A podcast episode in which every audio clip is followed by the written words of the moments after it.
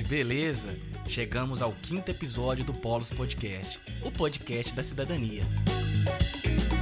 O assunto da conversa de hoje será sobre as pessoas que se encontram em situação de rua e suas disputas pelos direitos humanos.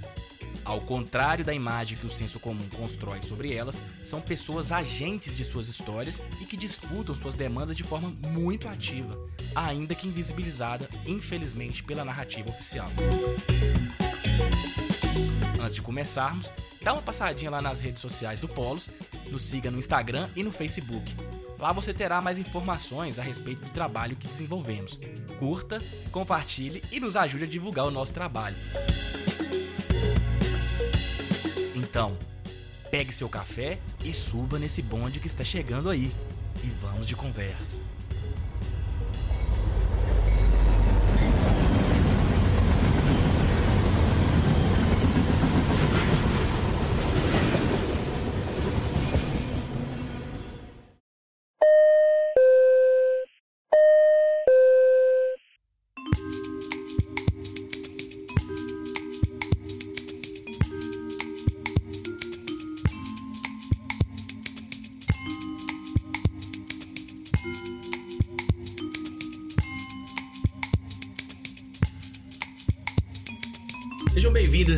Ouvintes do podcast do Polos. Nós estamos aqui com mais um episódio e nessa iniciativa do Polo Cidadania da Faculdade de Direito da UFMG.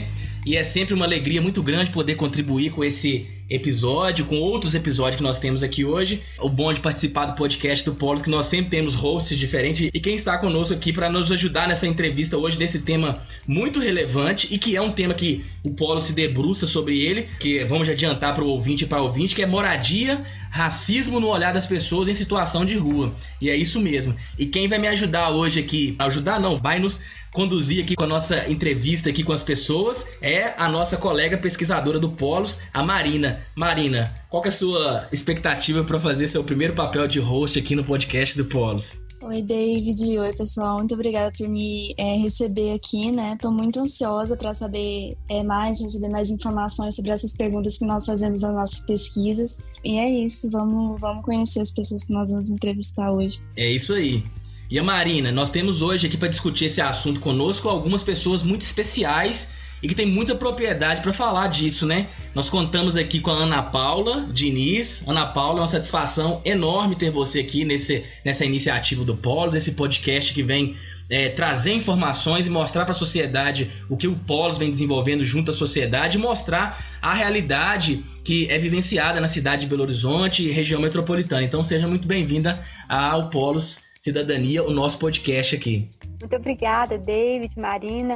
É uma satisfação para mim falar sobre esse assunto tão importante e tão urgente e contar também com esse momento com as colegas agora importantíssimas que vai nos acompanhar, vão nos acompanhar nesse debate. É isso aí, muito bom mesmo. E também a gente tem com outras convidadas aqui. Acho que aqui eu sou o bendito ao fruto, né? Porque eu tô entre mulheres aqui. Contamos com a presença também da Cristina. Cristina, da mesma forma, é uma alegria muito grande participar com você, com sua contribuição aqui no podcast do Polos. É, obrigada, David.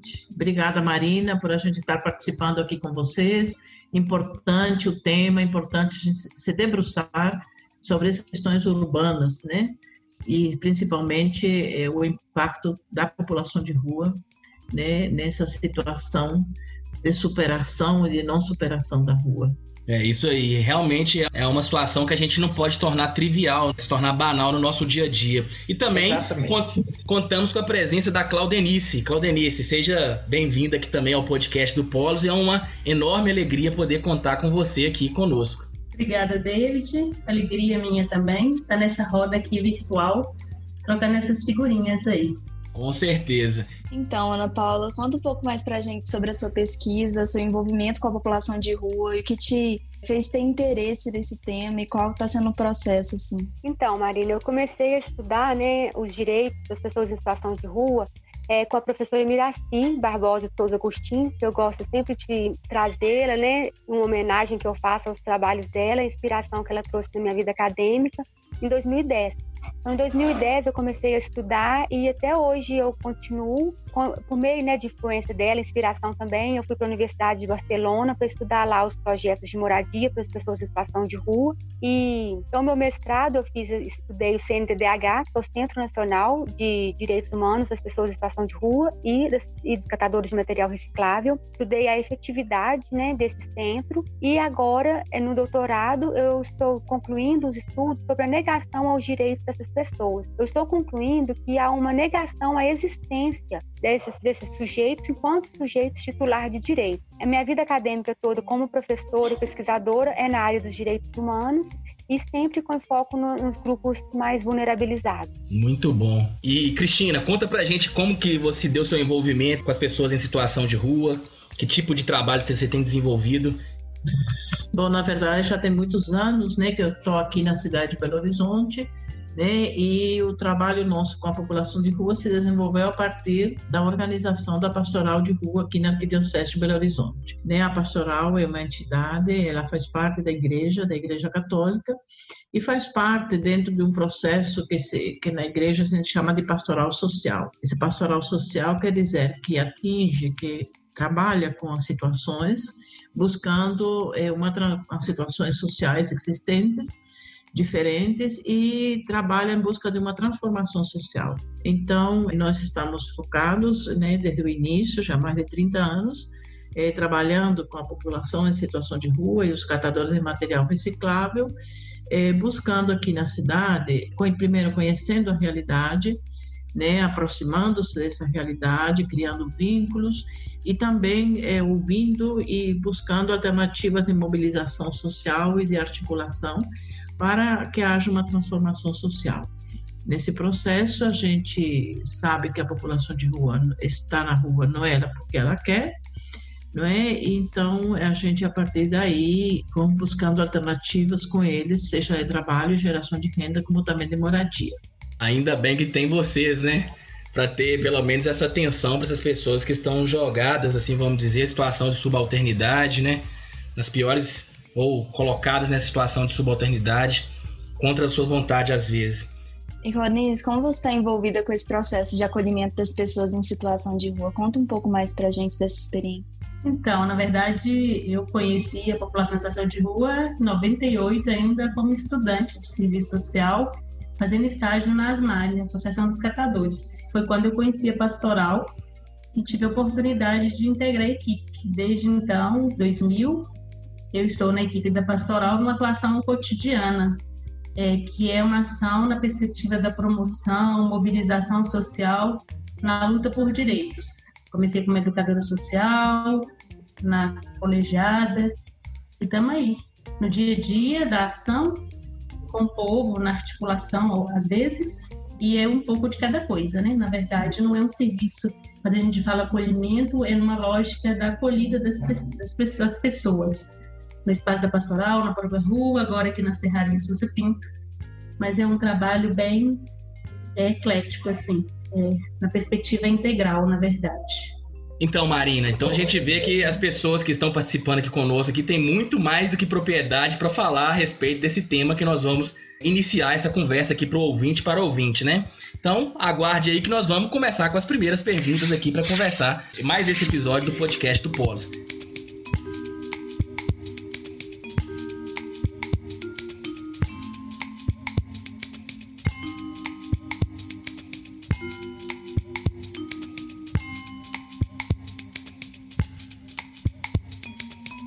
Sempre quando a gente vai tocar sobre um determinado assunto, eu acho que a melhor forma das pessoas se contextualizarem sobre elas é justamente elas entenderem um pouco de que forma esse assunto apareceu para as pessoas que estão sendo entrevistadas e de que forma as pessoas estão engajadas. Vocês já fizeram um breve currículo de como se colocaram nesse lugar aí de auxílio às pessoas em situação de rua? Eu queria saber se vocês têm assim experiência que podem nos contar um pouco sobre essa trajetória e quanto tempo e quais os maiores desafios considerando raça e gênero dentro dessa perspectiva das pessoas em situação de rua. Que tipo de experiência vocês podem nos contar assim, até mesmo para o ouvinte, para o ouvinte, para que eles possam se ambientar com o assunto e entender um pouco mais esse ponto de partida. Bom, na verdade, a gente vai conversar um pouco com vocês em relação às experiências que a gente teve com a população em situação de rua e com os catadores a partir da realidade da moradia.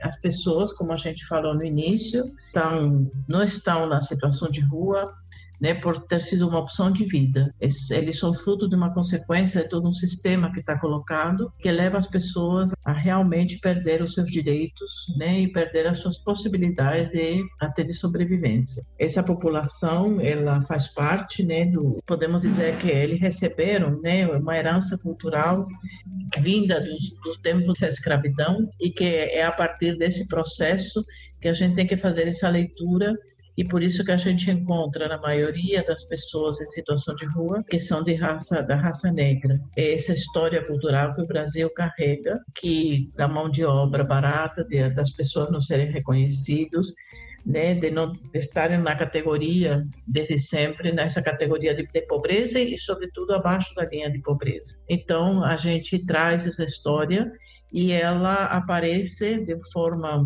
nova, né? Hoje né, a gente a reencontra nas ruas da cidade. Quando começamos a trabalhar com os catadores de material recicláveis, eles trabalhavam eram verdadeiros escravos eh, dos reposeiros, né, que se chamava dos intermediários, né, do, do material reciclável, que eram pagos muitas vezes a partir da troca de mercadoria, né, e não eram pagos e remunerados pelo mesmo jeito pela lei do mercado estabelecidos. Então, essa população que a gente começou a trabalhar, né, e a partir daí fomos trabalhando, fomos desenvolvendo processos coletivos de organização e de mobilização social para que eles reconhecessem sua categoria de trabalhadores e pudessem organizar as suas próprias estruturas de trabalho.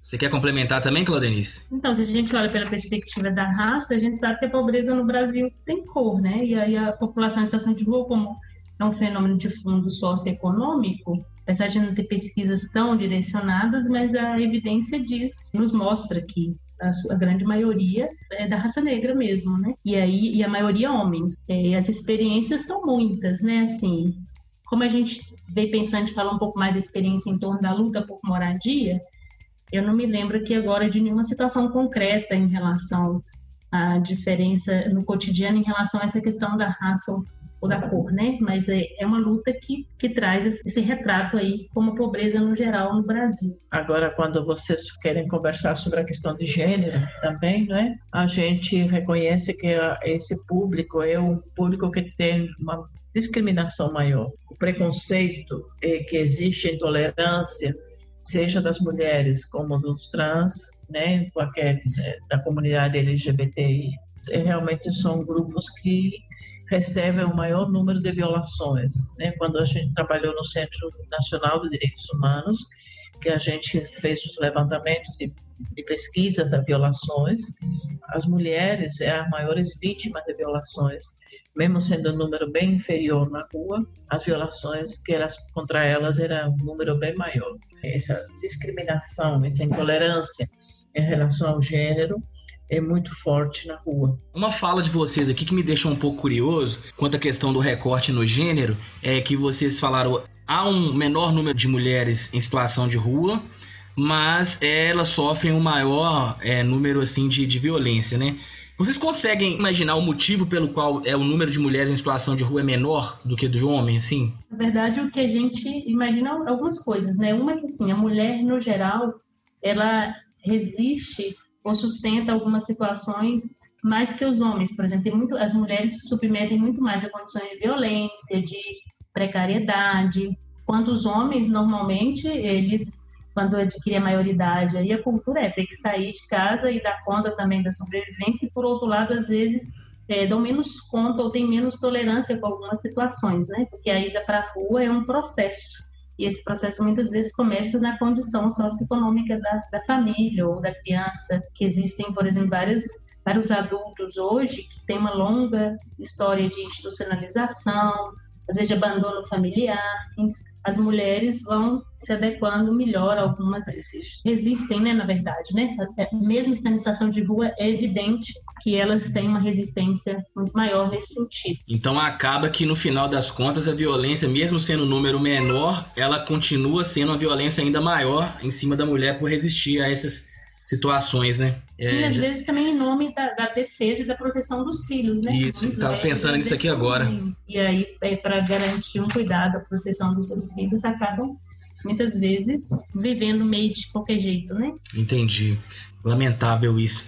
Mas, assim, quais as experiências de moradia com a população em situação de rua acompanhada, assim, vocês têm se engajado? Não, em relação à organização de, para a luta pela moradia, podemos levantar três eixos, talvez, que a gente trabalhou. É no apoio às ocupações espontâneas que a população de rua fez, uhum. faz, né? Trabalhou na edificação, né, de, de projetos, de projeto de moradia para um grupo de, da população de rua e também na incidência política pública, seja na mobilização social como na conquista de moradias para a população de rua e de programas, né? Quando em Belo Horizonte tem um programa que é Bolsa Moradia e a gente trabalhou efetivamente para a implantação deste programa e também no orçamento participativo habitacional para que a população pudesse participar desse processo. E também, que agora eu lembrei de um quarto eixo que é a organização popular, que nós apoiamos a organização e articulação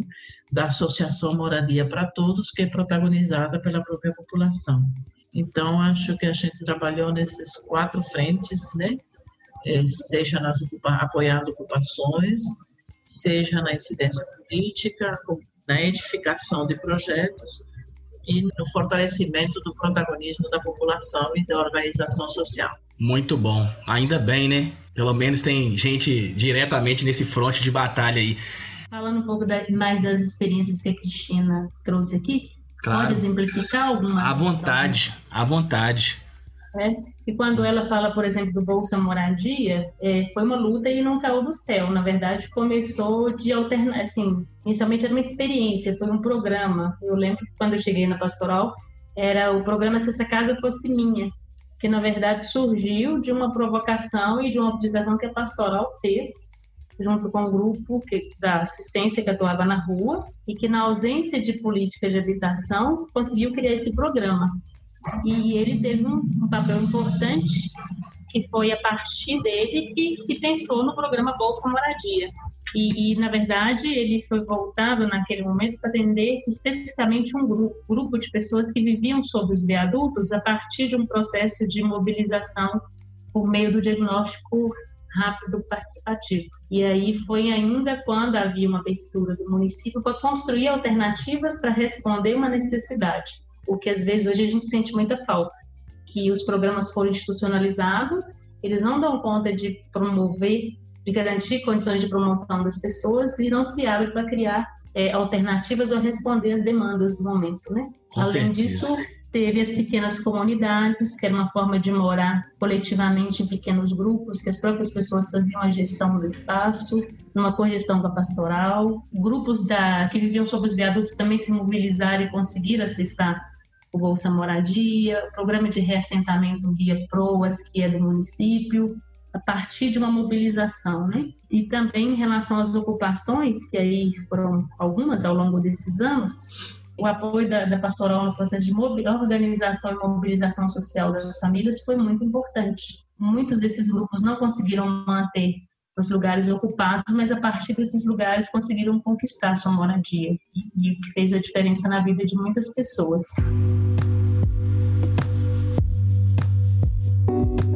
E é importante a gente saber que essas pessoas, muito antes de serem a imagem que se passa delas, são pessoas incapazes de produzir, é, articular politicamente, incapazes de agir, incapazes de produção de história, a gente, pela narrativa de vocês, a gente percebe que na verdade essas disputas sociais delas são invisibilizadas, né?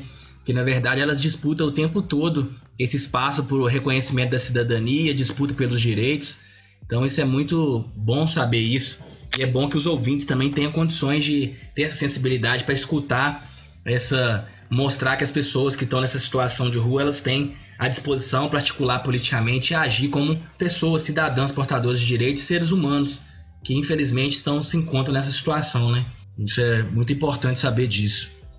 E por falar nisso, conversamos com Samuel Rodrigues, que hoje é um militante na defesa das pessoas em situação de rua, que inclusive em outros momentos da vida se encontrava nessa situação de rua. Devido à sua agenda e uma questão de saúde no dia que gravamos este episódio, ele não pôde participar. Mas gravamos um áudio com ele via WhatsApp. E aí, Samuel, beleza, cara? Conta aí para os ouvintes e para as ouvintes quem é você, de que forma você está inserido nessa luta a favor das pessoas em situação de rua. Vai lá. Meu nome é Samuel Rodrigues. Eu sou membro da coordenação do Movimento Nacional da População de Rua, coordeno as ações do movimento no estado de Minas Gerais e também assumi a responsabilidade com a associação de moradia chamado Moradia para Todos, né? Eu estou no debate da política pública há anos, ajudei na formulação do decreto, da legislação estadual, né? contribuí com outros coletivos de outros municípios para a formulação de suas leis. É nesse lugar que eu me encontro no debate. Atualmente eu estou na equipe técnica da, do canto da rua emergencial, lá na Serraria Souza Pinto. É, a experiência de participar na construção das ações que busca a melhoria da qualidade de vida das pessoas em situação de rua foi uma experiência fantástica, né? A gente vem de um lugar de pedir, né, de andar de del em del, de viver na rua e de repente se depara com espaços de construção, com espaços de elaboração política. Então isso foi para mim um local de muito aprendizado, isso tem sido para mim um local de grande formação para a vida cotidiana. Muito bom. E o que você defende como proposta para melhorar a situação das pessoas em situação de rua? Proposta que eu acredito, né, a proposta que eu tenho defendido junto com os meus pares ultimamente, é a proposta das políticas públicas intersetoriais, mas principalmente do, do moradia primeiro, né?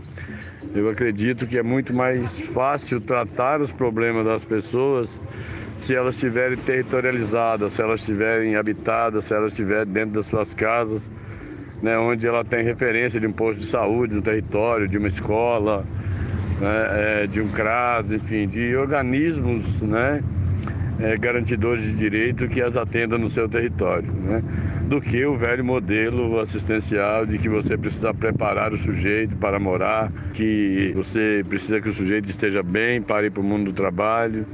Né, nós acreditamos que a moradia é o caminho, né, não para erradicar, né, mas para redução do número de pessoas vivendo nas ruas. Valeu, Samuel. Com certeza vamos nos encontrar aí em outros episódios por aqui. Abração, irmão. É, com todas essas mobilizações, as organizações, essa luta né, pela, pela efetivação dos programas e todas essas dificuldades que a gente está encontrando, como é que o governo, o município, faz, principalmente nesse contexto de pandemia, para o acolhimento dessa população? Então, vou falar a partir do ponto de vista da sociedade civil, né? Belo Horizonte existem alguns serviços importantes e que são referências nacionais até no atendimento à população em situação de rua. Inclusive, por muitos anos, os serviços instituídos ou criados aqui foram referências a nível nacional para a política é, a nível de país mesmo. No entanto, a gente percebe há alguns anos uma, um retrocesso ou uma paralisação. Esse serviço hoje não pode deixar de lembrar que a maioria deles foram conquistados a partir dessa mobilização. Por exemplo, os centros POPs que existem hoje começaram aqui como ah, centros de referência, foram conquistas do orçamento participativo, graças à mobilização da sociedade civil, da própria população.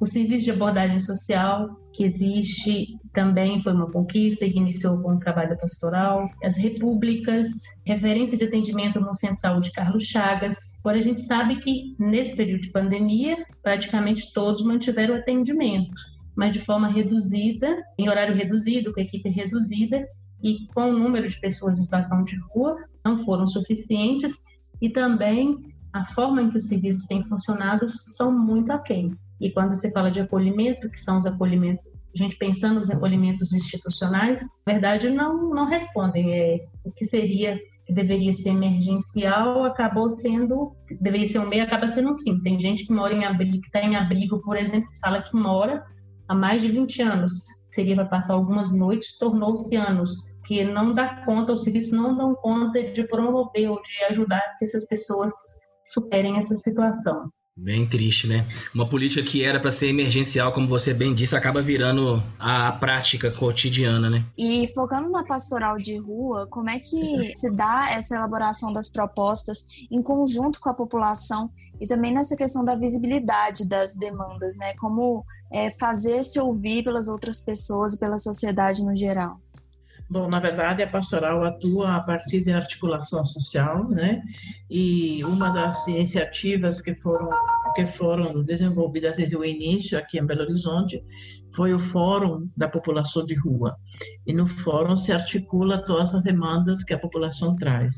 O fórum é um espaço aberto onde a população de rua participa e aí eles é, é aí que se discute né, muitas frentes de trabalho e muitas organizações e mobilizações, né, também que se dá visibilidade. Dentro da pastoral em si também a pastoral apoia esse trabalho coletivo, é uma porta aberta para a população, onde se estabelecem diferentes coletivos, diferentes rodas de conversa, né, que vão desenvolvendo né, coletivos que vão protagonizando. Então, por exemplo, a discussão do orçamento participativo, habitacional, foi tudo discutido nessas rodas de conversa, onde a população participa ativamente e foram lá, se prepararam para poder ir lá e para esse espaço e conquistar, inclusive, moradias para essa população.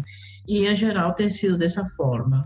É a partir das rodas de conversa que acontecem, a partir da participação no fórum, né, que a população vai se capacitando e se organizando né, para ir dando visibilidade às questões. Também a gente trabalha na, no, no, no controle, né, no controle social e fortalecendo né, a participação da população é, nesses conselhos. Então, tem gente da, da população de rua hoje que se faz presente no Conselho da Assistência, no Conselho da Saúde, no Conselho Habitacional, né, e que vão ocupando espaços é, de luta, de reivindicação, né, uma forma de dar visibilidade né, a, a, problemas que eles têm.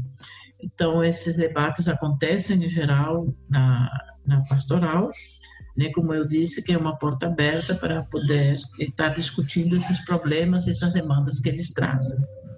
É, mais uma vez eu reforço essa visibilidade que a Marina trouxe aqui e que a pastoral, mais, pelo que eu entendi, funciona mais ou menos como uma mediadora, porque na verdade a demanda vem da, das próprias pessoas em situação de rua, não é isso? Exatamente. Né, lá nas rodas de conversa se traz os, problemas, né, as discussões com diferentes dinâmicas, com diferentes formas de organização desses coletivos, mas trazem as demandas né, que existem que tem na rua.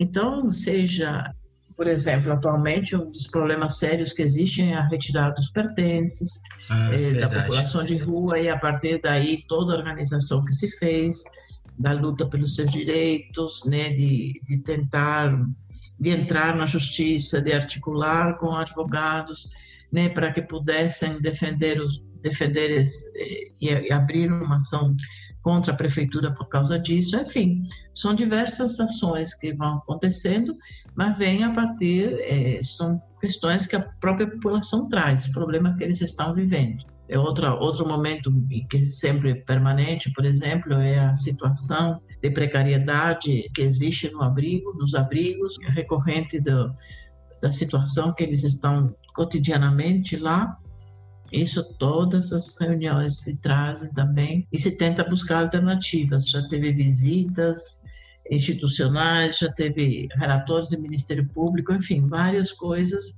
que foram feitas para poder eh, melhorar esse impacto negativo dos serviços para a população de rua.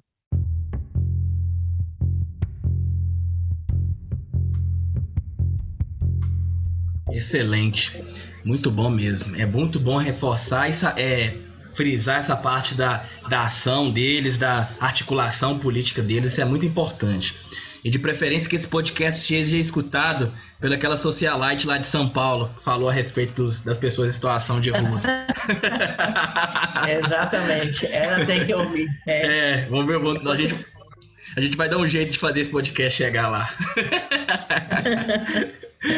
é, e aí, nós estamos aqui também com uma pesquisadora, que pesquisadora do Polos e que vem se debruçando sobre esse assunto em situações de rua, uma cientista com a Ana Paula Diniz. E eu queria, Ana Paula, até fiquei um pouco curioso, até mesmo para entender um pouco mais, que você trabalha com uma perspectiva de um certo tipo de ação, se é que eu posso chamar isso de uma ação, que é o housing first, né? E o que, que, o que eu queria que se você explicasse até para mim mesmo que não conheço, e para os ouvintes e para os ouvintes, o que, que vem ser esse house first E como tem sido essa experiência desse movimento no Brasil, ou até mesmo se existe isso em Belo Horizonte?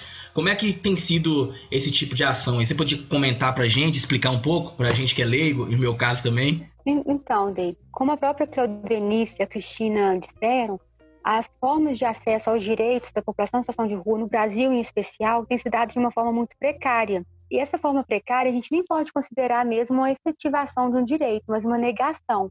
Formas que eles têm de acesso à moradia têm sido, assim, acesso temporário, por meio dos equipamentos, dos abrigos.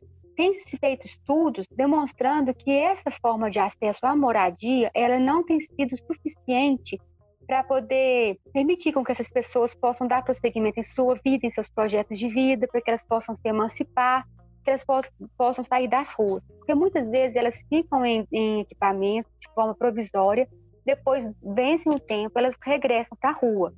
Então, existe um modelo né, de acesso à moradia que recebe o nome de Housing First. Housing First, é, no Brasil, tem sido tratado pela, pela, tradução ao pé da letra como moradia primeiro. Esse, essa é uma ideia de acesso à moradia, uma metodologia que foi começou nos Estados Unidos, na década de 80, final da década de 80, 90, em Los Angeles, Nova York, e é um modelo que vem apresentando muitos resultados. E outros países, tanto países europeus, eles vêm aplicando essa metodologia e vem demonstrando os resultados. Por exemplo, países que já testaram, né, por meio de projetos pilotos e já demonstraram resultados foram Canadá, Japão, Portugal, Espanha, Inglaterra, Finlândia, França, Dinamarca, Irlanda, Bélgica.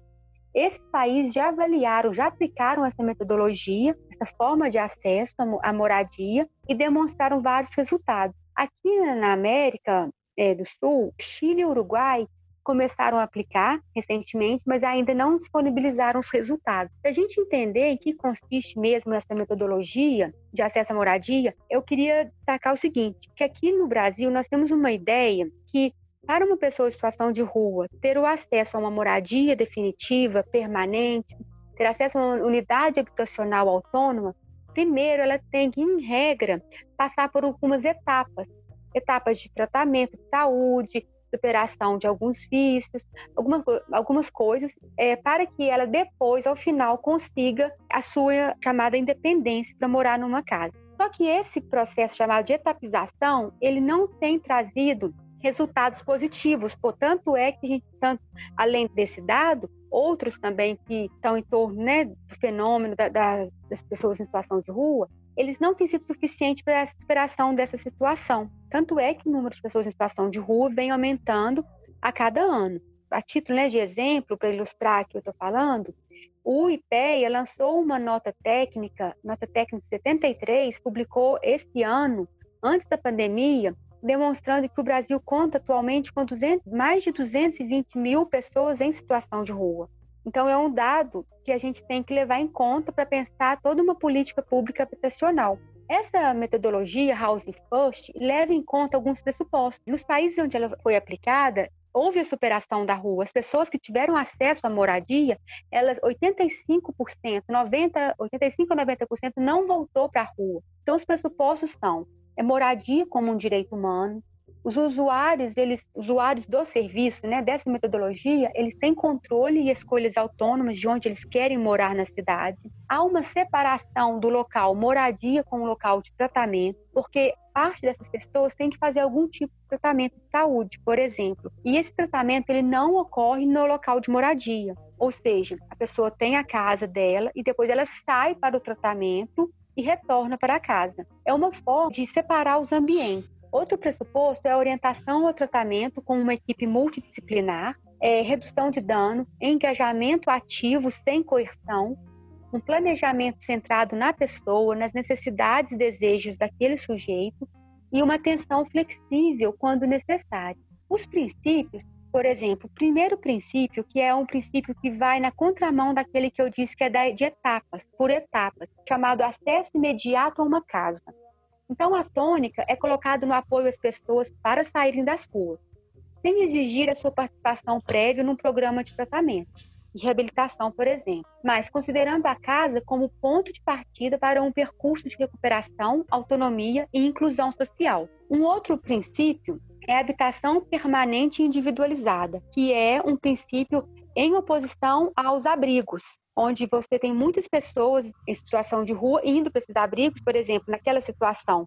Esse programa ele prima por uma moradia autônoma, individualizada e permanente, ou seja, vai trazer aquele elemento de segurança, de estabilidade para o sujeito, não um transitório. Você não vai ficar naquela casa só por um tempo, porque essa transitoriedade afeta emocionalmente, psicologicamente a pessoa e afeta também a contratação dessa pessoa, a realização de um contrato de trabalho. Porque muitas vezes, uma das dificuldades que essas pessoas apresentam em ter um contrato de trabalho formal por estarem em situação de rua. E esse princípio também ele reconhece o direito de as pessoas viverem de forma independente e não serem forçadas a viver com outros. E também, no caso, quando eu disse que pessoas, essas pessoas desse programa, elas podem escolher onde morar. É claro que a, a instituição que vai promover a efetivação, a realização desse programa, elas têm um orçamento, têm uma estrutura. A partir desse orçamento, elas vão dar condições e opções para essas pessoas verem na cidade onde elas querem morar. A moradia, ela é muitas vezes no, do mercado privado mesmo. Então, você aqui em Belo Horizonte, ah, eu gostaria de morar no bairro Carlos Prates, eu gostaria de morar no centro, eu gostaria de morar no Barreiro, entendeu? Então, as pessoas elas vão escolher dentro de um conjunto de opções onde elas têm interesse, né, de acordo também até com as suas com seus vínculos afetivos, com a sua facilidade para ir para o seu local de trabalho, de forma que você não segregue as pessoas, você não coloque essas pessoas todas numa região de forma que, aquilo, que elas podem ficar até estigmatizadas. Um outro princípio é o princípio da escolha sobre a habitação e o serviço. Então, reconhece o direito de as pessoas tomarem decisões sobre as suas vidas e escolherem onde e com quem querem viver, bem como escolherem os serviços que recebem, de acordo com as suas necessidades e preferências. E elas têm o um princípio também, que é o princípio, um princípio que consiste em, em apoios individualizados e orientados para a promoção da recuperação e da inclusão social. Esses serviços eles promovem oportunidades para que as pessoas tenham acesso a recursos e participem na comunidade em igualdade de condições com outras pessoas e estabeleçam novas relações sociais e fortaleçam o seu, sentimento de pertencimento à comunidade. Esses, esses princípios, né, esse, essa metodologia, essa forma de acesso à moradia, respeitando esses princípios, os resultados gerais que nós podemos identificar né, por meio dos estudos, um resultado importante né, para pensar, por exemplo, referente Economia para os cofres públicos, vamos assim dizer. Um estudo europeu constatou que os serviços de housing first geraram anualmente por pessoa uma economia de 1.400 euros, em comparação com os centros de alojamento, e de 11.250 euros, em comparação com os programas residenciais de grupo e com apoio intensivo. E os custos associados com a população em situação de rua, eles abrangem também os custos indiretos, relativos à utilização de serviços de urgência na área de saúde, as internações hospitalares ou a intervenção do sistema de justiça e segurança policial. E vários estudos também, eles apontam houve ganhos em termos de recuperação da saúde física e mental, bem como para a redução do consumo de álcool e outras drogas. Então, o que é importante? É importante a gente pensar que toda essa metodologia ela foi pensada no sujeito e na, na superação daquela situação é, de rua. Esse, é importante destacar o seguinte: nos países, né, desses relatos, desses resultados que eu estou apresentando, programas, né, as instituições que aplicaram esse, esse programa, elas, é, para participar do programa, podia ser qualquer pessoa em situação de rua. Porém, elas deram prioridade para as pessoas que estavam mais tempo nas ruas, uma condição mental, social, emocional mais debilitada, inclusive aquelas pessoas com vício, em álcool e outras drogas. Então, as pessoas, é, é, esses programas, eles optaram por essas pessoas com maior, com menor grau de autonomia, até mesmo para demonstrar a efetividade desse programa. Porque com uma equipe multidisciplinar, para cada equipe, a cada equipe atendia mais ou menos, assim, no máximo 10 pessoas. Então, assim, no final eles puderam demonstrar, olha, gente, aqui, por exemplo, em Portugal, pessoas com maior tempo na rua. É claro que no Portugal, uma pessoa com maior tempo na rua corresponde a 5, 8 anos. Enquanto que no Brasil, maior tempo na rua é, são 30, 40, 50 anos. Então, é, nosso perfil, assim, ele tem essa diferença. e como é que a pessoa prova isso, que, o tempo que ela está na rua? Pelos próprios relatos. Ah, tá. Entendeu? Não há um julgamento, não há uma ferição, uma comprovação. A equipe multidisciplinar, por exemplo, assistência social ou outras equipes, elas têm um levantamento. E você só vai participar do programa se você se interessar.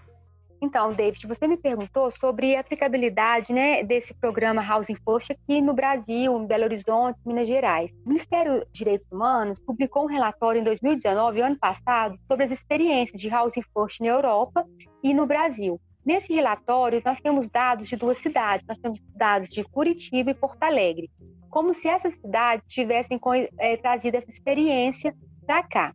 Curitiba de fato, apresentou um projeto, chama Moradia Primeiro, em 2018, pelo Instituto Nacional é, de Direitos Humanos da População em Situação de Rua, chamado Em Rua, em parceria com a Mitra da Arquidiocese de Curitiba. É um projeto que não conta com financiamento do poder público e qual que é o projeto piloto deles? O projeto piloto deles conta com inicialmente com cinco pessoas cinco pessoas, e essas pessoas que eles foram selecionadas para participar desse programa, elas já têm um grau de autonomia maior. Não, não são pessoas com o mesmo perfil daquelas pessoas dos projetos que foram implantados, por exemplo, na Europa, Portugal, Espanha. Então tem uma pequena diferença. Enquanto que lá eles já iniciaram um projeto piloto com 80, 200 pessoas, para que, pudesse, que eles pudessem ter uma amostra significativa, né, ao final da de demonstração de quanto esse programa ele é Aqui é, em Curitiba houve um início né, desse programa com cinco pessoas. Então, são cinco moradias e equipes cedidas pelas instituições parceiras e até novembro de 2019 contava com três residências em uso por quatro moradores. Assim, é uma iniciativa, sabe? Apesar de não atender a todos os princípios e pressupostos do Housing First mesmo, recebe o nome de Housing First. Diferente de Porto Alegre. Porto Alegre já trabalha com o nome Housing First, porém na modalidade de bolsa auxílio moradia. Então, o que é bem diferente da ideia originária de Housing First. Em Porto Alegre, começou em 2018 com um plano chamado Plano Municipal de Superação da Situação de Rua, gerido e implantado pelo Poder Público Municipal, é, dentro da política da população em situação de rua eram 153 bolsas auxílio moradia no valor de 500 reais por seis meses, é, podendo né, ser renovadas por mais seis meses. Recentemente foi solicitado o aumento do valor por até mesmo dificuldade de encontrar um imóvel é, cujo aluguel é nesse valor de 600, eles pleitearam um aumento para 800 reais o pedido de cada bolsa. E eles obtiveram êxito nesse pedido. Atualmente, o município conta com 129 bolsas no total. Aquelas 153 iniciais, hoje em dia nós temos 129.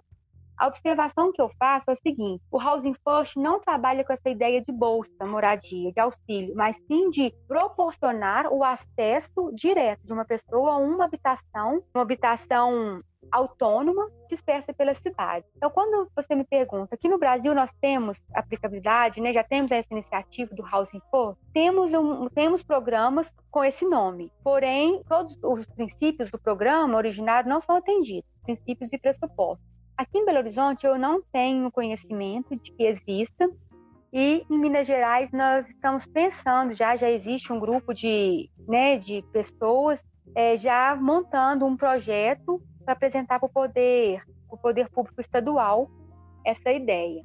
Bom, então é, são essas as considerações que eu posso trazer para vocês sobre esse modelo de moradia, de acesso à moradia, né, chamado Housing First. Muito bom. Bem interessante saber dessa nova perspectiva de atendimento às pessoas em situação de rua, ver que há outras alternativas, né, a não ser as tradicionais, que também estão sendo pesquisadas, e também a questão de contextualizar se realmente é aplicado ou não no Brasil, de que modelo tem sido recebido isso, isso é muito importante saber. E a sua pesquisa também vai ao encontro disso, não é isso? É, porque o que nós entendemos é o seguinte, que a pessoa precisa, é, como a Claudenice e a Cristina disseram, ressaltaram muito bem, não é só uma, uma edificação, não é só de um teto. Ela precisa de uma moradia com acesso aos outros direitos. Por meio da moradia, nós vamos trabalhar com uma equipe, uma, uma equipe, multidisciplinar a fim de que essa pessoa tenha acesso a outros direitos, como, por exemplo, uma reinserção no mercado de trabalho, Porque dos relatos que nós temos, boa parte das pessoas que estão em situação de rua não conseguem um emprego formal por falta de uma, um endereço, entendeu? Por falta de uma referência, de um endereço. Então, elas ficam até mesmo sem saber como se organizar para poder se arrumar para ir para o trabalho. Onde lavar o uniforme, sabe? Onde tomar um banho, onde guardar seus pertences, seus documentos. Então, muitas pessoas que eu, eu, eu já conversei, elas participaram de cursos de capacitação, formação, até cursos mesmo com, com apoio do Ministério do Trabalho, apoio do Tribunal Regional do Trabalho, para capacitar essas pessoas. Elas são capacitadas e recebem um certificado, porém, elas não conseguem depois formalizar um contrato de trabalho. Há muito preconceito e discriminação por elas não terem uma casa.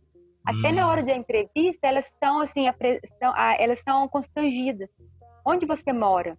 Se, ela, quando elas falam, eu, eu, pode me mandar correspondência no centro de, no centro de referência, no centro pop, elas não, não sentem que isso foi uma boa resposta quando da entrevista.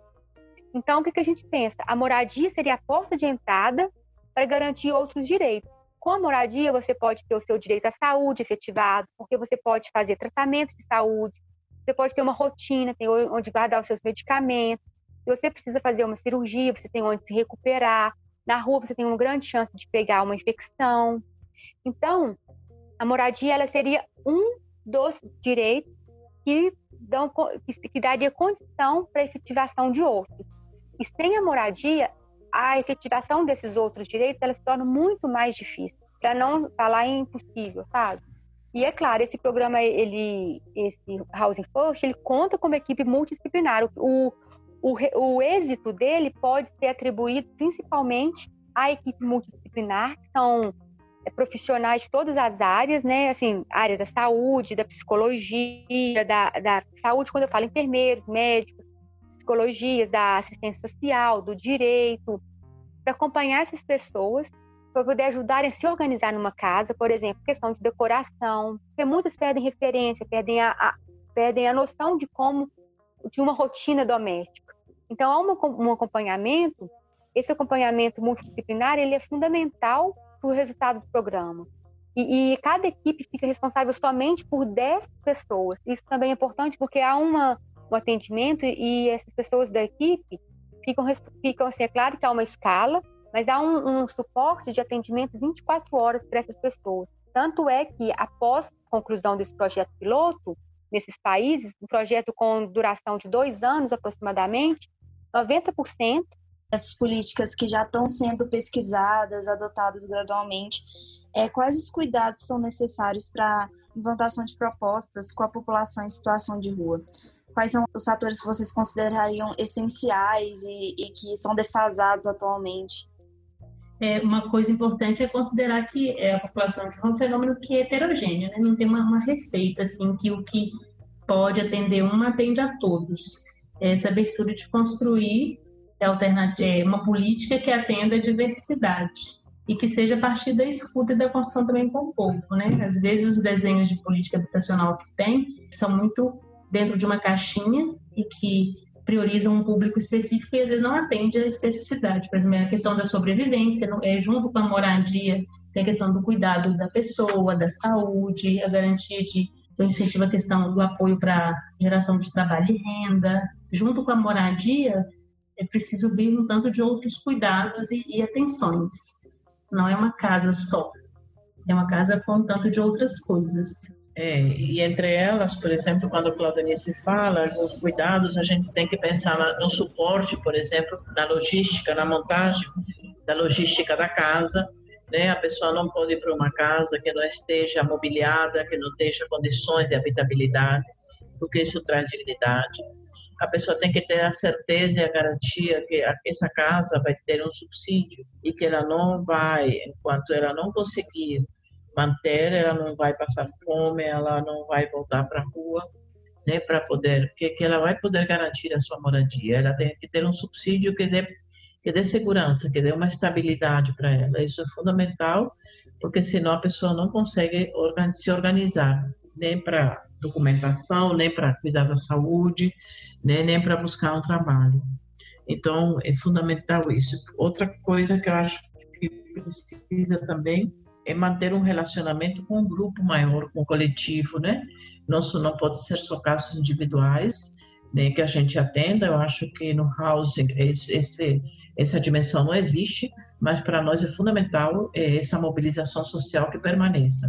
Então, que as pessoas tenham um local de referência, um local, digo, um espaço de referência, não é, não é um local físico, mas um espaço de referência onde eles se encontrem como grupo e deem continuidade a todo esse processo né, da conquista da moradia. Eu acho que são, são algumas questões que são fundamentais, né, porque a gente pensa para poder garantir a estabilidade que a pessoa realmente possa pensar na sua casa e no seu projeto de vida pessoal e possa superar assim, a situação de rua. Muito bom. Aproveitando a pergunta da Marina lá, o que, que você orienta assim dentro de uma perspectiva para buscar essas alternativas para é, pessoas em situação de rua? Quais são suas sugestões a respeito de como se orientar a iniciar uma proposta políticas públicas para essas pessoas? Bom, eu penso o seguinte: se a gente considerar que a política habitacional brasileira é excludente, ela é totalmente voltada para o mercado, ela, é, qualquer pessoa que queira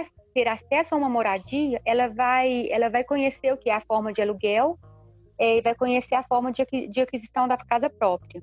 Então, ou você consegue a casa por meio do dinheiro ou por meio do dinheiro. Se você não tiver condições de pagar um aluguel, se não tiver condições de, de financiar uma casa própria, você vai ficar excluído desse mercado. Então, o que eu penso é o seguinte: é reconhecer a moradia como direito e não como mercadoria. Nós temos que romper com essa mentalidade de que a moradia ela só é acessível no mercado é, imobiliário, no mercado particular, no mercado privado. Nós temos que enfrentar o tema moradia como serviço público também. A moradia ela está prevista na Constituição, no artigo 6 como um direito social. Enquanto um direito social, nós temos também o direito à saúde. Nós temos a saúde como serviço público. Por meio de um serviço público, ela pode ser realizada. E por que não a moradia? Nós temos muitos exemplos de países que têm um parque habitacional público. Eles têm as moradias, para vocês terem uma ideia do que eu estou falando, quem conhece o sistema de República de Ouro Preto, as moradias são da, por exemplo, da Universidade de Ouro Preto. Os alunos, né, eles entram e eles moram naquelas moradias do governo. Então nós temos que parar para pensar, é possível que nós tenhamos moradias públicas disponíveis para as pessoas de baixa renda e que elas estejam espalhadas por toda a cidade e não só em periferias. Então, a minha proposta é essa: é enfrentar o tema moradia enquanto um direito, um direito que pode ser concretizado como um serviço público.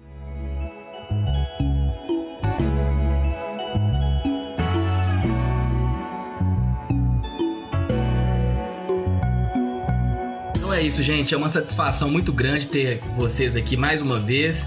O debate foi enriquecedor, fiquei muito feliz de poder contar com a Ana Paula, com a Cristina e com a Claudenice e com a nossa host aqui, Marina. Muito feliz mesmo. E até que a gente tenha outra oportunidade de ter outros momentos como esse para discutir outros aprofundamentos desse, desse assunto, não é isso, Marina? O que, que você tem para falar para a gente de despedida?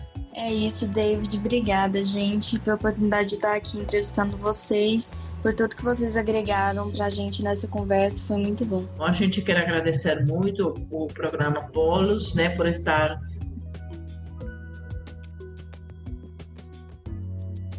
difundindo toda essa situação né, da população em situação de rua. Acho que programas como este vão poder ampliar essa visão e vão poder reconhecer a população de rua a partir dos direitos que têm que ser garantidos para eles. Então, muito obrigado para vocês e nos encontramos aí nas ruas da cidade. Com certeza. É, eu agradeço aí a oportunidade dessa da gente trocar um pouco aí algumas reflexões e compartilhar aí esse espaço pensando a garantia da moradia para as pessoas em situação de rua. Isso aí. Muito obrigado pela presença de vocês. Tá, é. obrigado a vocês, viu? Um abração para você, David, para Marina, para Ana Paula, viu? Então é isso, gente. Um abraço para vocês e até o próximo episódio aí, se Deus quiser e tudo der certo. Um abraço. Tchau. Tchau, gente. Até mais.